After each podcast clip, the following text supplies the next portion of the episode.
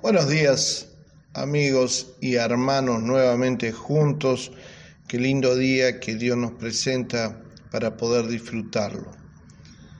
Cuando nosotros hablamos con, con alguna persona en este maravilloso país y le preguntamos si es cristiano, la respuesta lógica es sí, soy cristiano, porque la nación argentina se declara de esa manera y eso fundamentado en que su religión oficial es la católica apostólica romana.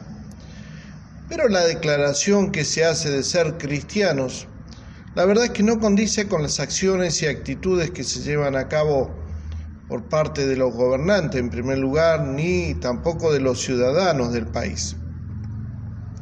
La Biblia dice, porque misericordia quiero y no sacrificios, conocimiento de Dios más que holocaustos. Y en la Biblia vemos cómo Dios declara que el pueblo estaba simplemente cumpliendo las formas. Y es posible, mis amigos y hermanos, que uno vaya a la iglesia todos los domingos o a las misas y muestre la verdad una adhesión total a las verdades fundamentales de la fe cristiana. Pero pudiera ser que su actitud hacia el mensaje que escuche todos los domingos, o hacia los demás sea distante o quizás crítica. Sin embargo, Dios quiere que usted asista a la iglesia con una actitud de apertura a lo que Él quiera enseñarle, con una sensibilidad y una conciencia clara de que necesita ese alimento espiritual y que ese alimento es vital para el desarrollo de de su vida cristiana y de la vida cristiana del país. Dios quiere que usted permita que la palabra de Dios, con la ayuda del Espíritu Santo, penetre en su vida y la transforme. Y de esa manera muestre en su carácter las evidencias de esa obra de Dios en usted. Pero bueno, estimados amigos y hermanos, mientras usted no llegue a aplicar la palabra de Dios, mientras la nación argentina, los gobernantes y los ciudadanos no logremos aplicar la palabra de Dios en nuestra vida diaria y mostremos que hay una evidencia de piedad en nuestros corazones y en nuestras vidas, tendremos que aplicar lo que dice este versículo 6 que en otras versiones se traduce de la siguiente manera, y permítame leérselo.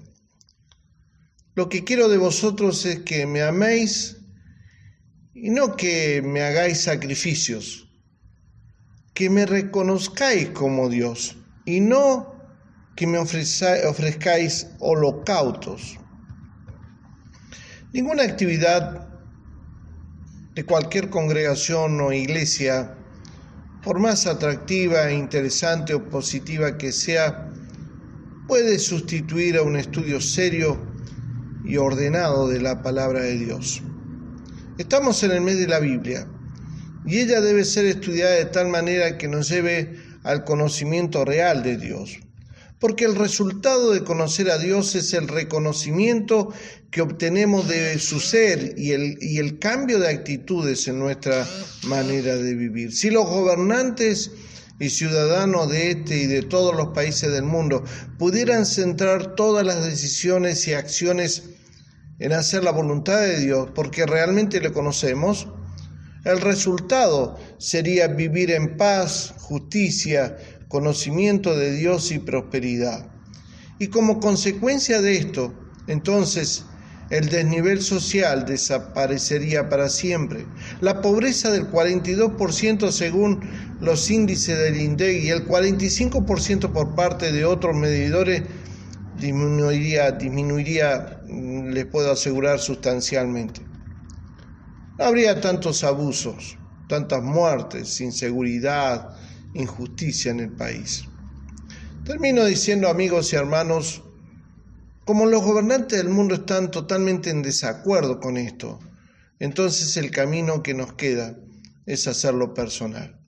Usted y yo decidimos cómo queremos vivir nuestra vida cristiana, pero no lo podemos hacer sin el conocimiento real de Dios y sin confiar nuestra vida totalmente a su mandatos, a sus órdenes, a sus mandamientos. Dios les bendiga amigos, nos volveremos a encontrar.